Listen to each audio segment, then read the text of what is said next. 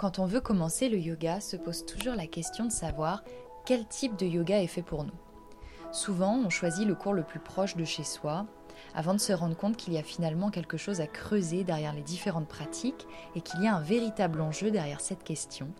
Quel type de yoga postural pratiquer? Alors parlons peu, parlons bien, parlons aujourd'hui des différentes pratiques de yoga postural. Alors j'avais déjà fait un article sur le sujet sur mon blog il y a quelques temps, mais je voulais aujourd'hui profiter d'un épisode de podcast pour entrer un petit peu plus dans les détails. Parce qu'on voit tout aujourd'hui en matière de yoga. On voit du yoga euh, pour maigrir, du yoga du rire, du yoga du visage, on voit même du yoga avec des chèvres.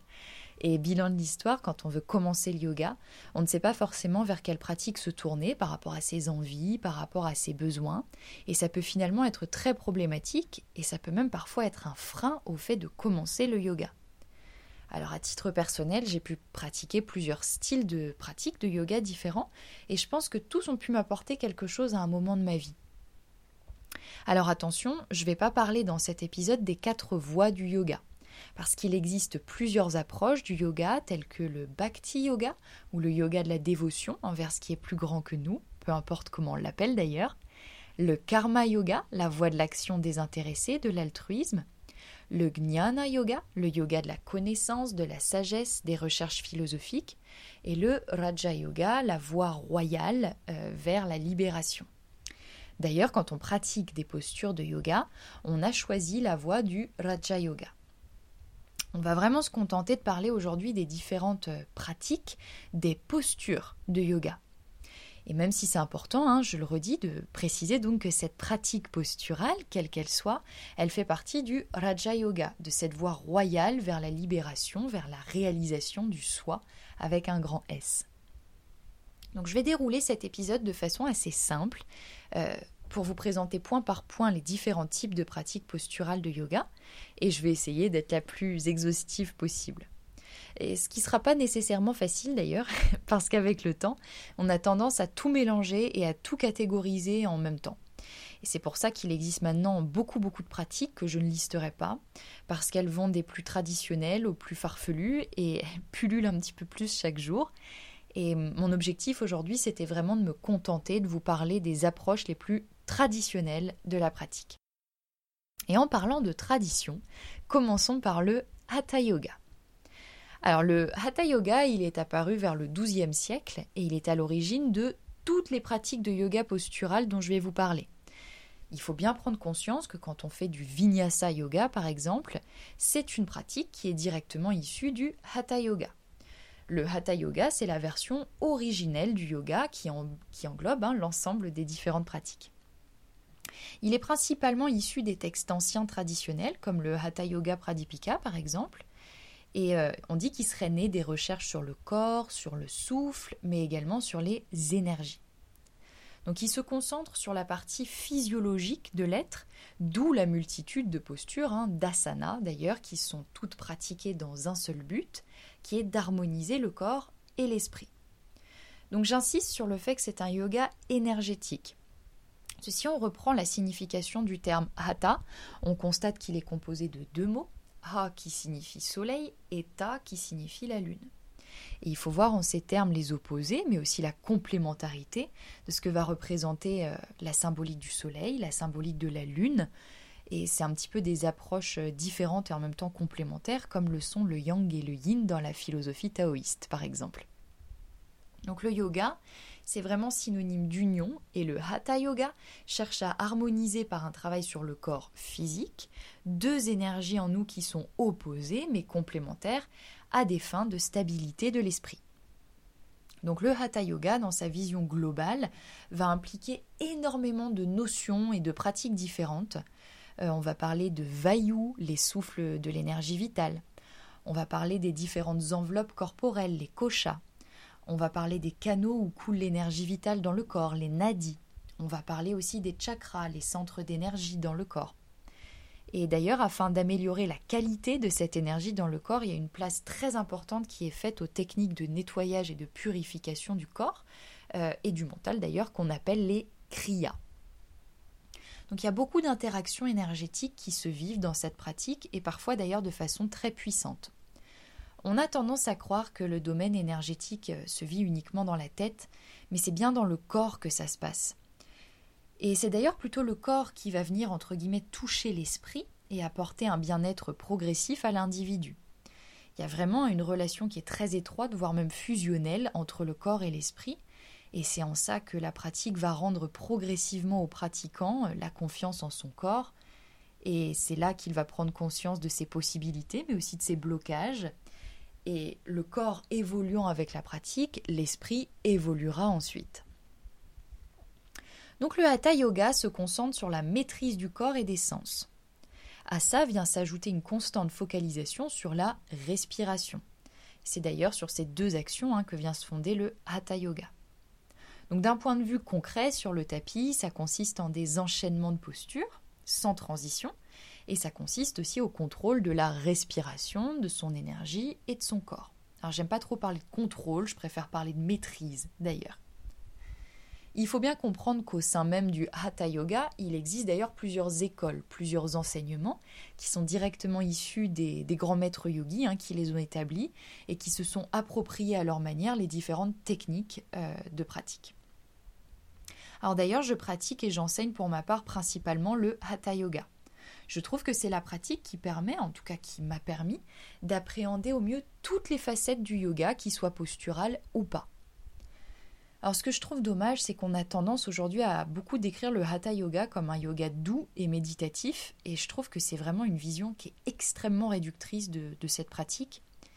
C'est vraiment une pratique qui est très exigeante et qui va demander et qui va amener aussi beaucoup de force physique et mentale.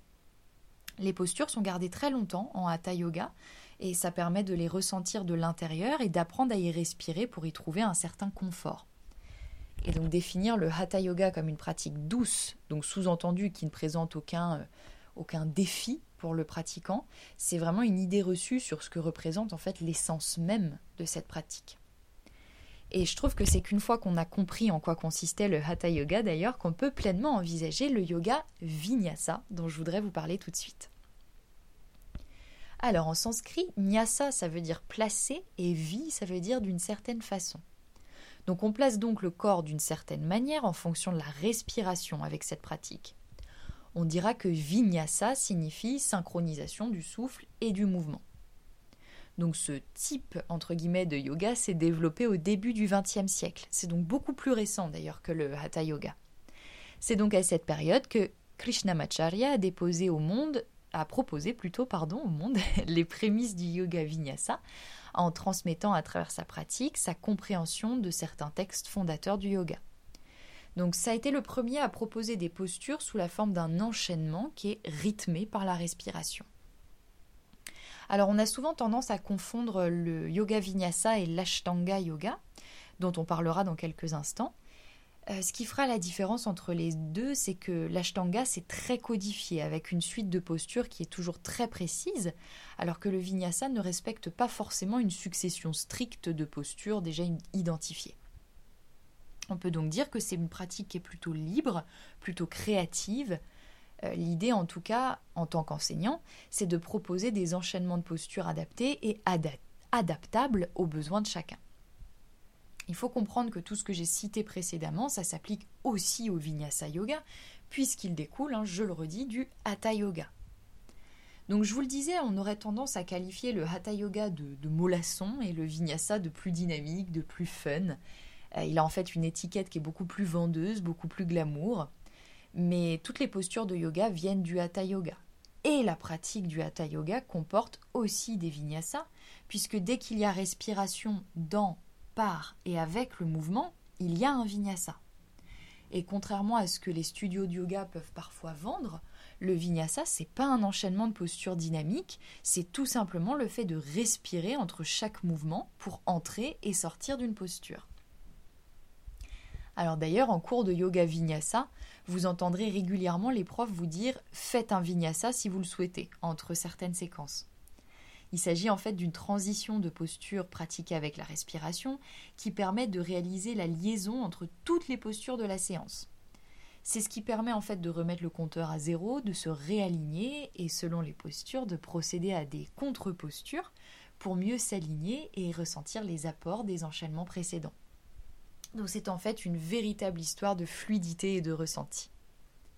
Alors ces transitions, ces vinyasas, elles apportent un rythme qui est très appréciable. Mais personne ne vous forcera jamais à les faire. C'est ce qui permet aussi de créer de la force et de consolider les muscles profonds pour ensuite passer à des postures dites plus avancées, si on enchaîne les planches et les chaturanga par exemple. Alors je le redis, le yoga vinyasa reste normalement une pratique qui est accessible à tous et à toutes, dans la mesure où les enseignants, et les enseignantes d'ailleurs, doivent l'adapter aux capacités de chaque pratiquant suivant différentes variantes, différentes variations. Et même si le yoga vinyasa c'est assez dynamique, ça ne valorise pas la performance, mais ça valorise la capacité de chacun à réaliser les mouvements les plus justes dans la pleine conscience de ses limites et aussi de ses besoins. Donc le manque de souplesse, euh, la raideur, l'âge du pratiquant, tout ça, c'est pas des freins à la pratique du vinyasa. Pendant une séance de yoga vinyasa, donc si on doit se placer de façon plus concrète sur le tapis, on pratique avec une respiration particulière qui est la respiration Ujjayi. Donc c'est un pranayama qui permet de scander le mouvement d'une posture à l'autre. Et chaque posture est normalement maintenue 5 respirations au moins. Alors c'est d'ailleurs ce que je pourrais reprocher à des cours de yoga très dynamiques, souvent appelés euh, yoga flow. Sous prétexte de se laisser aller dans et par le mouvement, il s'agit souvent, je dis pas tout le temps bien sûr, mais souvent de cours où les postures sont pratiquées et enchaînées à une vitesse mais qui est phénoménale et où il en ressort, en tout cas je trouve, beaucoup d'agitation. Et euh, je voudrais profiter de cet épisode de podcast pour dire que transpirer n'est pas gage d'une bonne pratique. C'est la stabilité et l'équilibre du corps et du mental qui en ressortent qui est gage d'une bonne pratique. Et c'est en ça que je fais toujours attention à bien préciser que, même dans une pratique plus dynamique, on est bel et bien là pour faire du yoga, pas de la gymnastique ou de la chorégraphie. Alors ceci étant dit, euh, sur le yoga vinyasa, il est très difficile d'en parler sans aborder directement ensuite la pratique posturale de l'ashtanga yoga. Donc parmi les maîtres contemporains, euh, Patabi Joyce a développé sa méthode appelée Ashtanga Vinyasa Yoga. Donc c'est en fait un yoga postural qui se compose de six séries de postures. Donc il y a une série primaire, il y a deux séries primaires, je crois, une intermédiaire et des avancées. Je ne sais pas trop dans quel ordre elles se trouvent d'ailleurs. Donc comme les noms l'indiquent, ces séries deviennent de plus en plus avancées donc et ce sont des postures où on va travailler de plus en plus en profondeur. Donc les premières séries sont aussi appelées yoga chikitsa, ce qui signifie thérapie par le yoga. Le but de ces séries est de renforcer, d'ajuster et de nettoyer le corps. Viennent ensuite les séries intermédiaires, Nadi Shodhana, qui renforcent et nettoient le système nerveux par l'ouverture et la purification des canaux énergétiques du corps, à savoir les nadis, dont on a déjà parlé précédemment. Et viennent ensuite les séries avancées, Sthirabhaga, qui permettent de développer et de renforcer notre énergie vitale. Pour la plupart des gens, il faut plusieurs années pour établir une pratique régulière des premières séries avant de pouvoir passer aux suivantes. Et je le précise d'ailleurs, c'est valable pour tous les types de yoga posturaux. Il est très important de prendre le temps nécessaire pour établir des bases solides pour que la pratique puisse se développer et tout simplement apporter ses fruits. Dans l'Ashtanga Yoga, on réalise une pratique chaque jour de la semaine, sauf le samedi, qui est traditionnellement un jour de repos de la pratique des asanas, et euh, on ne pratique pas l'ashtanga aussi pour les jours de pleine lune et de nouvelle lune. Mais pour ces jours-là, il est possible de pratiquer le pranayama et la méditation. On ne pratique également pas l'ashtanga quand on est une femme et qu'on a ses règles. Alors pourquoi ce côté systématique et rigide entre guillemets de l'ashtanga? Le fait de pratiquer tous les jours la même séquence avec sa condition du jour, son état d'esprit, sa forme physique, son niveau d'énergie, c'est une très belle occasion de, développer en fait l'observation et la connaissance du soi. L'Ashtanga Yoga, c'est un yoga qui, qui dévoile en fait, qui révèle ce que nous sommes et ce que nous sommes vraiment d'ailleurs à chaque instant. On pourrait presque dire que l'Ashtanga, c'est un miroir de tous les jours qui reflèterait le pratiquant avec beaucoup de clarté. Alors, on pourrait avoir tendance aussi à penser qu'on peut vite s'ennuyer en réalisant une pratique quotidienne d'Ashtanga Yoga. Mais je sais que les pratiquants d'Ashtanga vous diront que non parce que les postures ne changent pas, mais vous, vous changez. Alors c'est vrai que l'idée de la répétition est très intéressante puisqu'une pratique régulière, c'est en fait indispensable au processus de transformation qu'apporte le yoga. Le yoga, c'est avant tout de l'expérience et personne ne peut la vivre à votre place, cette expérience. Et même si vous pratiquez les mêmes séries quotidiennement, votre pratique sera différente tous les jours. Elle sera d'ailleurs toujours plus riche, elle vous permettra aussi une évolution intérieure. Alors, au début, il faut le dire, euh, il sera nécessaire d'obtenir les instructions d'un professeur ou d'une professeure. Mais l'idée, c'est d'apprendre progressivement les postures et la séquence par cœur pour pouvoir la pratiquer de façon autonome, et c'est ce qu'on appellera le style Mysore. Durant un cours Mysore, tout le monde effectue sa pratique en silence et évolue à son propre rythme. L'enseignant va donner des instructions et va guider les étudiants un par un et va introduire progressivement de nouvelles postures quand l'élève sera physiquement et mentalement prêt.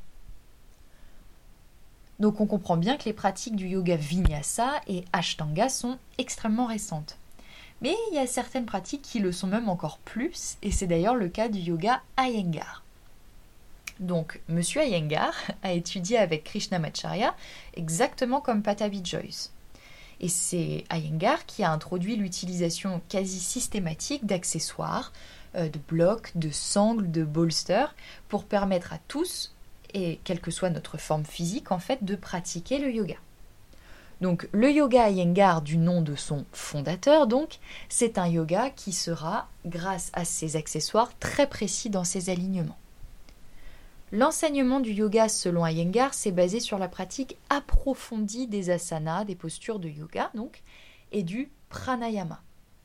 Le tout s'effectue dans la recherche de la rigueur, de l'intensité et de l'alignement, mais aussi de la précision, il faut le dire. Donc c'est une méthode très précise, très rigoureuse, qui se caractérise par euh, de l'attention portée sur l'alignement des différentes parties du corps, euh, qui se caractérise aussi par l'organisation de postures en séquence et qui se caractérise, je le redis, par l'emploi quasi systématique de supports, qu'il s'agisse de sangles, de briques, de couvertures, de chaises ou même de cordes parfois qui sont attachées au mur. Ces principes de base vont permettre de développer un meilleur équilibre qui soit physique et mental et ça va apporter en fait tous les bienfaits que le yoga promet. C'est vraiment un enseignement qui est progressif, qui est adapté aux capacités physiques de chacun. Et en ça, l'utilisation de support va littéralement faciliter l'apprentissage des postures.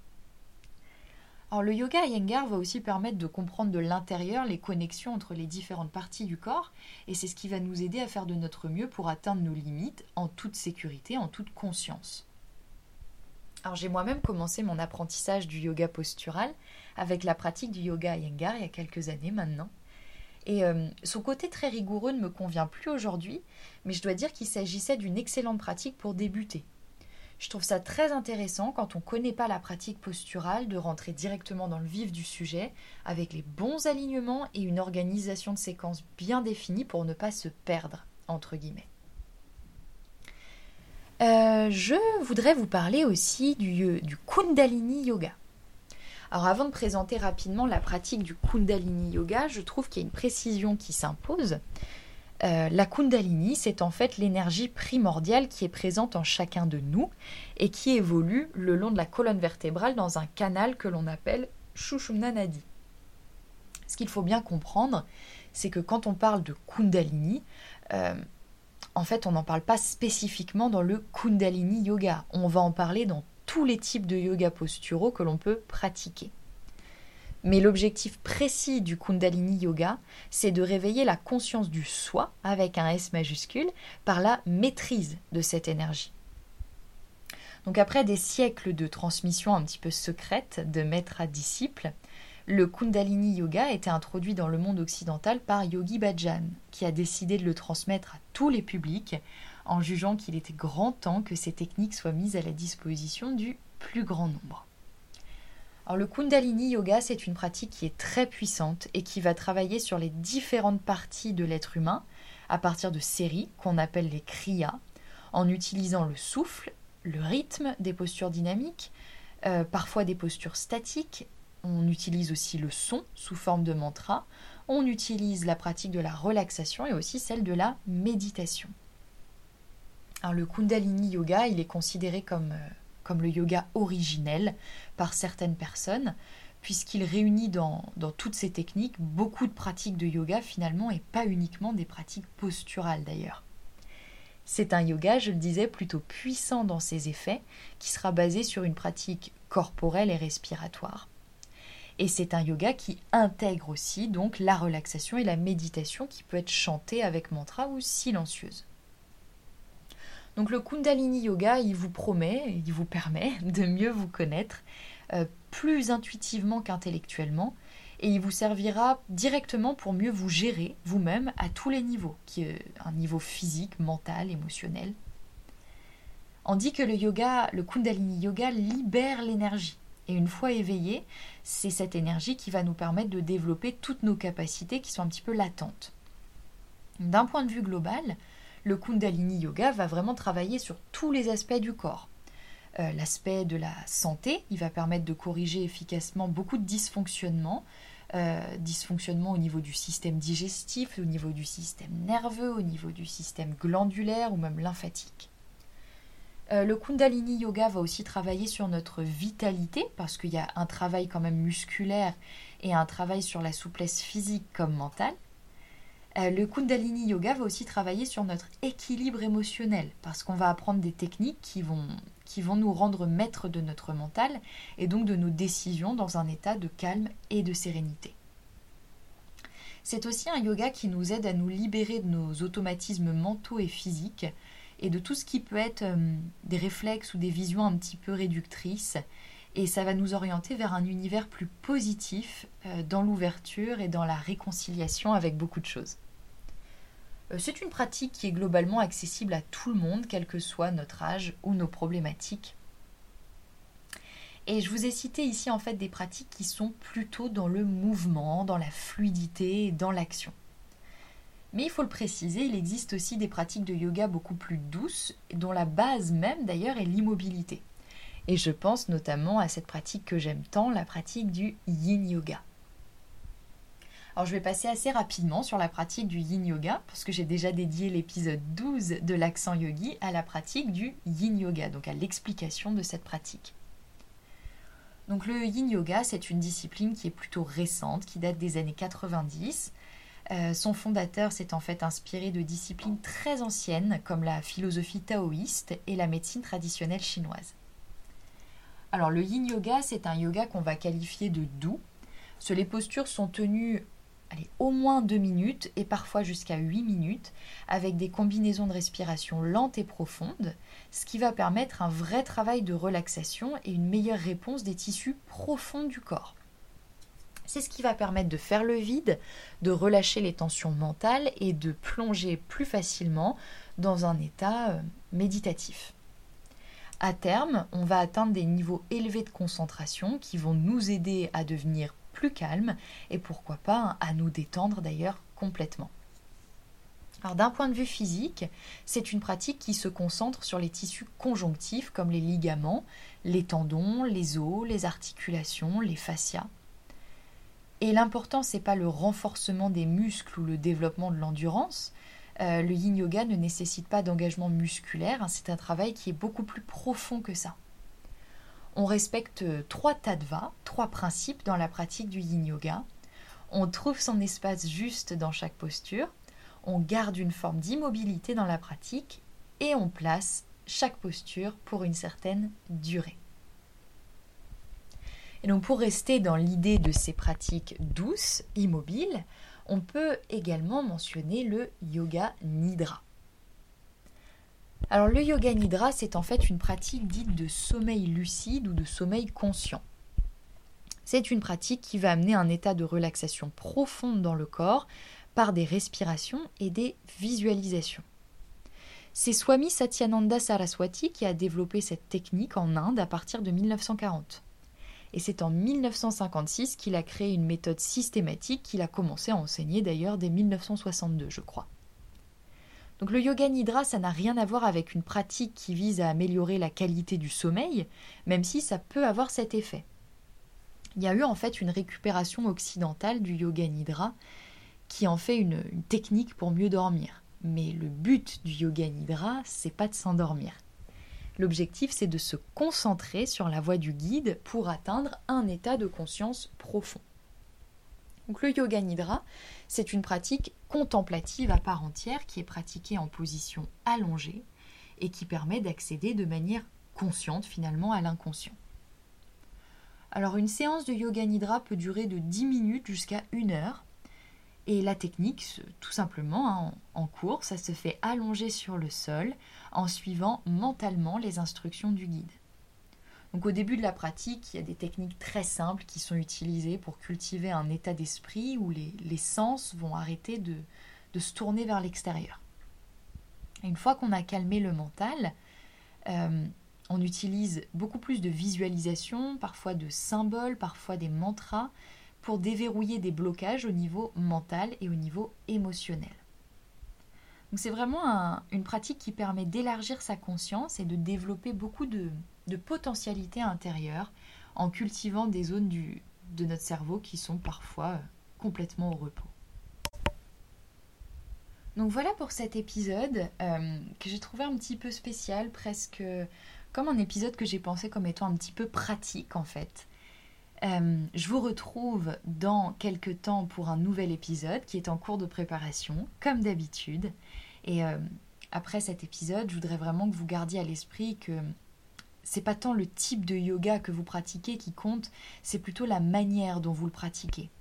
Toujours en gardant en tête que vous ne faites pas de la gymnastique, et que vous gardez donc à l'esprit que c'est une discipline qui est très large et qui va englober certes des postures, mais aussi les pranayamas, les exercices de respiration, qui va englober aussi une certaine philosophie, qui va venir englober euh, les mantras par exemple.